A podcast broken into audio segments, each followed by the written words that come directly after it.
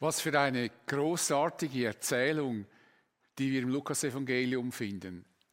So schlicht, so dicht, das ist nur schon dieser Text an sich ein unglaubliches Kunstwerk. Und es ist wahr.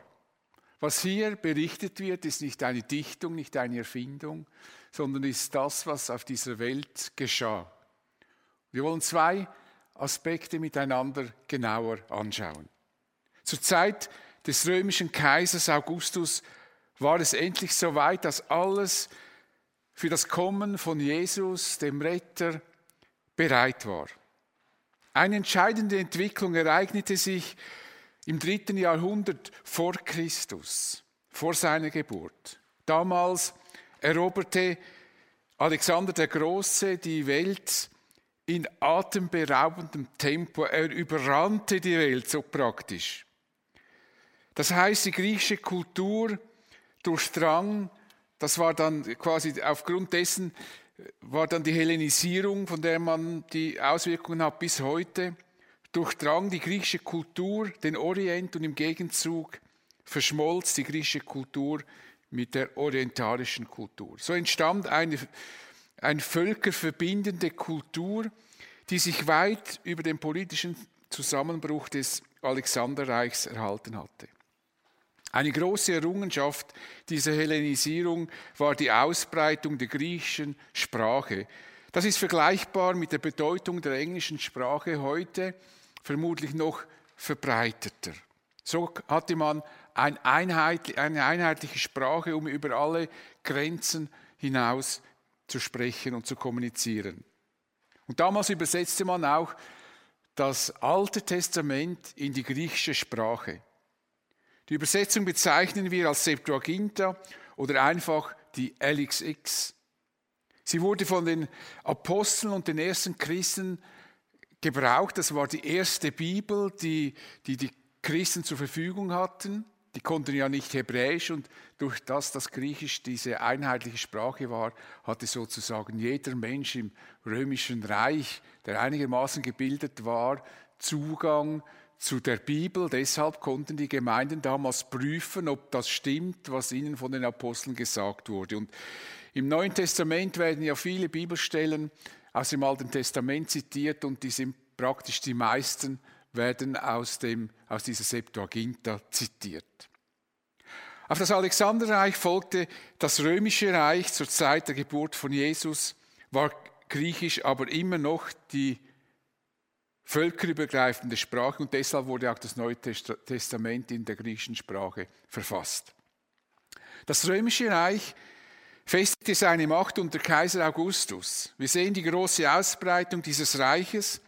Er schuf die Pax Romana, das römische Friedensreich. Es gab zwar Kriege in den Grenzgebieten des Reiches, aber innerhalb dieses großen Reiches herrschte Frieden. Die Verkehrsverbindungen waren für die damalige Zeit hervorragend. Es entstand eine Art Schengen-Raum, in dem sich jeder frei bewegen konnte. Man konnte sich in diesem ganzen römischen Reich frei bewegen, so wie wir das vor Corona auch in Europa tun konnten. Zwei Voraussetzungen waren also geschaffen, die für eine schnelle Ausbreitung des Evangeliums wichtig waren. Das war die griechische Sprache und damit verbunden die Septuaginta, die LX6, die es möglich machte, dass auch Heiden Zugang und übrigens auch Juden, viele Juden konnten nicht mehr Hebräisch, Zugang zu den Texten des Alten Testamentes hatten und somit auch dann überprüfen konnten, ob das stimmt, was ihnen da berichtet wird. Das war eine ganz wichtige Sache. Der zweite Teil, der zweite das zweite Ereignis war das römische Reich, das Friedensreich, die offenen Verkehrswege. Und so war es möglich, dass das Evangelium so schnell sich in diesem Reich ausbreiten konnte. So war alles für das größte Ereignis der Weltgeschichte vorbereitet. Gott konnte nun die Menschen besuchen. Jetzt musste nur noch Maria mit ihrem Kind an den vorgesehenen Geburtsort kommen. Damit das geschehen konnte, setzte Gott das römische Reich in Bewegung. In jener Zeit erließ Kaiser Augustus den Befehl an alle Bewohner seines Weltreiches. Augustus war ein Ehrentitel, der ihm vom römischen Senat verliehen wurde. Das bedeutet erhabener, verehrungswürdiger, göttlich geweihter und er wurde auch in seinem Reich göttlich verehrt. Dieser mächtige Kaiser erließ einen, seinen bedeutungsvollsten Befehl in seinem ganzen Leben. Alle Bewohner seines, Reich, seines Weltreiches sollen sich in Steuerlisten eintragen lassen. Er wollte in Erfahrung bringen, wie viel Steuern er einziehen konnte, praktisch wie reich das römische Reich war, denn das römische Reich brauchte unglaublich viel Geld.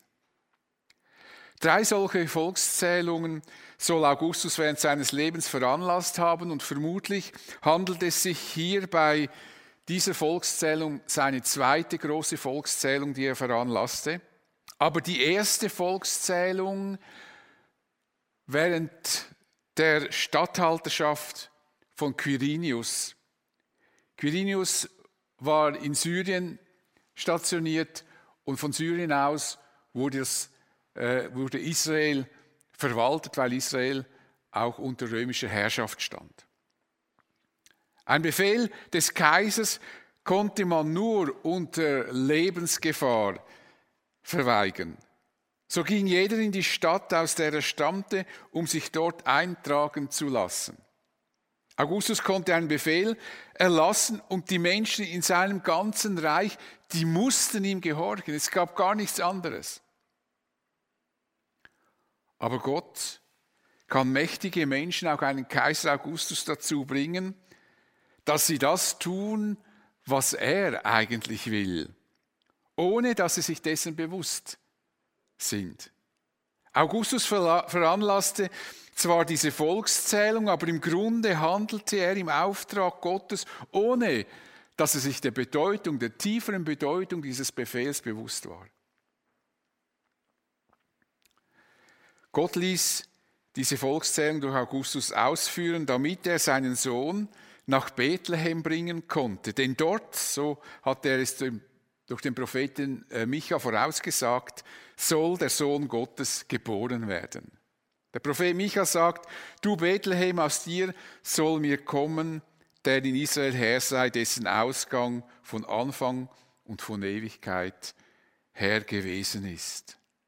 Maria musste also irgendwie von Nazareth nach Bethlehem kommen und das war ja doch ein recht weiter Weg.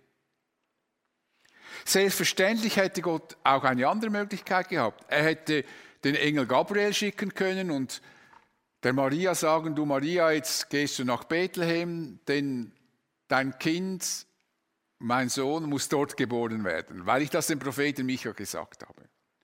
Und ich denke, Maria und Josef hätten sich dann auch auf den Weg gemacht und wären dann in Bethlehem gewesen. Doch Gott wählte einen anderen Weg. Denn jeder, der es sehen will, soll erkennen, dass hier Gott am Werk war. Wäre Maria ohne diesen Befehl des Kaisers Augustus nach Bethlehem gereist, könnte man ihr vorwerfen, sie hätte sich selbst zur Mutter des Retters legitimieren wollen. Sie sei einfach von sich ausgereist. Doch durch den Befehl des Kaisers Augustus setzte Gott ein Weltreich in Bewegung, damit der Retter der Welt dort geboren wurde, wo er es haben wollte und vorausgesagt hat. Maria hatte keine andere Wahl, sie musste nach Bethlehem reisen. Es ist sehr erstaunlich, dass während der 45-jährigen Regierungszeit des Kaisers Augustus diese Volkszählung genau zu diesem Zeitpunkt stattfand. Nur wenige Monate früher oder später hätte Maria ihr Kind in Nazareth entbunden. Jesus wurde aber genau an dem Ort geboren, den der Prophet schon vor über 700 Jahren angekündigt hatte. Das ist Gottes souveränes Handeln in der Weltgeschichte und in der Menschheitsgeschichte. Das ist Gottes Perfektion. Er erfüllt seine Versprechen, selbst wenn die Umstände es fast nicht ermöglichen. Die Weihnachtsgeschichte sagt uns, Gott will und wird alle Versprechen voll und ganz erfüllen. Wir können uns darauf verlassen. Er wird durch die Wirren der Zeit zum richtigen Zeitpunkt am richtigen Ort sein und er wird dafür sorgen, dass alle, die ihn lieben, dann auch genau dort sind, wo er sie haben will. Und das ist der Grund, weshalb Christen eine Geborgenheit kennen, die vielen fremd ist, weil sie wissen, wir sind gehalten von diesem großartigen Gott. Auch in dieser Corona-Zeit, wo unser Leben durcheinander geworfen wird, können wir trotz allem, was uns nicht gefällt, diese innere Geborgenheit haben. Im Wissen darum, dass Gott die Geschicke dieser Welt nie aus seinen Händen verlieren wird. Auf den Feldern von Bethlehem betreuten Hirten ihre Herde. Hirten waren damals nicht besonders angesehene Leute, aber offensichtlich war das Gott egal, wie man über diese Menschen dachte. Gott wollte diese Hirten, diese einfachen Leute in das große Geschehen mit einbeziehen und er sandte ihnen einen Engel. Auf einmal stand ein Engel des Herrn vor ihnen und die Herrlichkeit des Herrn umgab sie mit ihrem Glanz. Ich bin mir sicher, noch nie in ihrem Leben haben diese Männer so etwas gesehen, nicht annähernd. Ein Licht, ein Glanz, ein Glanz aus einer anderen Welt, ein Stück Himmel auf Erden. Und sie erschraken sehr. Das wären wir vermutlich auch. Was soll man mit einem solchen, an so einem Moment denken, in einem etwas begegnet, was man nie kannte, nie erlebt hat? Was wird mit ihnen jetzt passieren? So etwas, so etwas hatten sie noch nie erlebt und noch nie gesehen. Und der Engel beruhigte sie. Ihr braucht euch nicht zu fürchten. Es geht um eine gute Sache. Ich bringe euch eine gute Nachricht, über die im ganzen Volk große Freude herrschen wird. Und das ist die beste Botschaft aller Zeiten.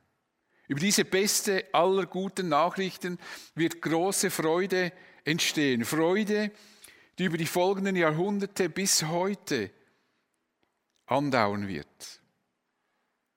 Auch über unser Leben hinaus wird immer wieder, werden immer wieder Menschen von dieser Freude ergriffen. Und der Kern dieser großartigen Nachricht heißt, heute ist euch in der Stadt Davids, also in Bethlehem, ein Retter geboren worden. Es ist der Messias, der Herr. Es ist der Retter, auf den wir oder ihr so lange gewartet habt. Jetzt war es soweit. Gott sandte den versprochenen Retter, seinen Sohn, zu den Menschen auf die Erde. Und die, der Engel sagt ihnen, wie sie dieses Kind erkennen werden. Es ist in Windel gewickelt und liegt in einer Futterkrippe. Dieser König werdet ihr nicht im Palast finden. Ihr müsst nicht nach Jerusalem rennen. Die Weisen, die sind nach Jerusalem gereist. Warum? Weil dort der König, der Herodes, lebte weil sie angenommen haben, wenn der König Israels auf die Welt kommt, wo müssen wir ihn suchen? Ja, wo? Im Palast. Deshalb sind sie dorthin gegangen. Aber dieser König, diesen König werden sie in einem Stall finden, in einer Futterkrippe liegend und in Windeln gewickelt. Gott wurde in einem ärmlichen Umfeld geboren. Der König des Universums, weil er damit sagen, zeigen wollte, dass jeder zu ihm kommen kann. Man muss nicht König sein oder erfolgreich. Jeder Mensch, auch die Hirten, die verachtet sind, müssen nicht in einen Riesenpalast. Sie können an die Krippe zu diesem Kind. Natürlich wollten die Hirten dieses Kind unbedingt sehen. Sie sagten zueinander, kommt, wir gehen nach Bethlehem, wir wollen sehen, was dort geschehen ist und was der Herr uns verkünden ließ. Und tatsächlich fanden sie alles so vor, wie der Engel es ihnen gesagt hatte. Und sie erzählten das Maria und Josef was sie auf dem Feld erlebten und was ihnen der Engel berichtet hatte. So kann heute noch jeder Mensch zu diesem König kommen. Wir müssen nur unseren Stolz ablegen und eingestehen, dass wir Rettung dringend nötig haben, dass wir eigentlich verloren sind. Das fällt uns so schwer zu glauben, weil wir so, weil es uns oft so gut geht, vielen, und weil wir denken, wir brauchen Gott gar nicht. Und man muss ja nur positiv denken, dann geht das schon. Aber nein, unser Zustand ist viel, viel, viel dramatischer. Wir sind verloren. Wie es im bekannten Weihnachtslied O du Fröhliche heißt, Welt ging verloren, Christ ist geboren. Das singen wir, ich weiß gar nicht, ob wir noch realisieren, was wir eigentlich singen. Welt ging verloren, Christ ist geboren. Deshalb musste er geboren werden. In diesem schlichten Satz sagt es dieses Lied aus. Und im zweiten, im zweiten, in der zweiten Strophe heißt es, Christ ist erschienen, uns zu versöhnen uns zu versöhnen mit Gott. Deshalb ist Christus gekommen. Deshalb ist Gott in diese Welt gekommen. Wir können durch Jesus mit Gott Frieden schließen. Dieses Kind in der Krippe ist das Angebot der Versöhnung Gottes. Und die Versöhnung geschah schlussendlich am Kreuz. Deshalb haben wir gesehen in diesem, in diesem Anspiel, der eine hat das verstanden. Wenn ich in die Krippe schaue, dann sehe ich das Kreuz, weil dieses Kind zu uns gekommen ist, damit es für unsere Schuld am Kreuz stirbt. Christ ist erschienen, uns zu versöhnen. Und deshalb sagt uns der Apostel Paulus, nehmt die Versöhnung an, die Gott euch anbietet. Nur wer diese Versöhnung annimmt, kann die tiefe Bedeutung von Weihnachten begreifen. Nur wer diese Versöhnung kennt, weiß, was für ein Kind wirklich in dieser Krippe liegt. Nur der. Und wenn du Jesus in dein Leben einlädst, wenn du das noch nicht getan hast, dann wirst, wird bei dir wirklich Weihnachten werden. Dann wird Gott bei dir wohnen. Jesus konnte kommen. Es war alles bereit. Gott setzte ein Weltreich in Bewegung, damit dieser König dort geboren wird, wo er es versprochen hatte. Das, was Gott hier getan hat, ist ein Ausdruck seiner großen, unfassbaren Liebe zu uns Menschen und zwar zu allen Menschen, auch zu dir. Selbst wenn du denkst, du seist nicht liebenswürdig. Doch du bist es. Gott liebt dich. Das ist das Liebeszeichen Gottes schlechthin für jeden Menschen. Als die, der Engel den Hirten diese frohe Botschaft verkündet hatte, erschien plötzlich, erschien plötzlich Heerscharen von Engeln. Ich meine, das muss gigantisch gewesen sein. Plötzlich der Himmel voll Engel. Und die sangen das allererste Weihnachtslied auf dieser Erde. Ehre sei Gott in der Höhe und Friede auf Erden bei den Menschen seines Wohlgefallens. Ehre sei Gott in der Höhe und was Friede auf Erden bei den Menschen seines Wohlgefallens, weil die Menschen mit Gott versöhnt sind und in ihren Herzen Frieden haben. Ja, Gott allein gehört die Ehre. Und nun wollen wir, nachdem ich noch gebetet habe, auch in dieses Lob einstimmen mit dem Lied Wir singen Gloria. Wir verehren unseren Gott für all das Großartige, was er getan hat. Ich bete mit uns. Vater, was du getan hast, dass du deinen Sohn in diese Welt gesandt hast, ist für uns fast unbegreiflich. Gott wird Mensch. Und es wird noch schwerer fassbar, wenn wir dann das Leben von Jesus sehen, der verspottet wurde und schlussendlich hingerichtet. Nur wenige haben verstanden, wer er wirklich war. Und ich danke dir, dass bis heute diese Freude anhält bei den Menschen, die verstanden haben, wer dein Sohn ist. Und ich danke dir, Jesus, dass du die Herrlichkeit bei deinem Vater verlassen hast und in eine Welt gekommen bist, die dich eigentlich gar nicht richtig empfangen wollte. Aber du hast es getan aus Liebe zu uns und diese Liebe hält an bis heute und jeder, der zu dir kommt, wird diese Liebe erfahren und wird neues und ewiges Leben bekommen. Das ist Weihnachten. Amen.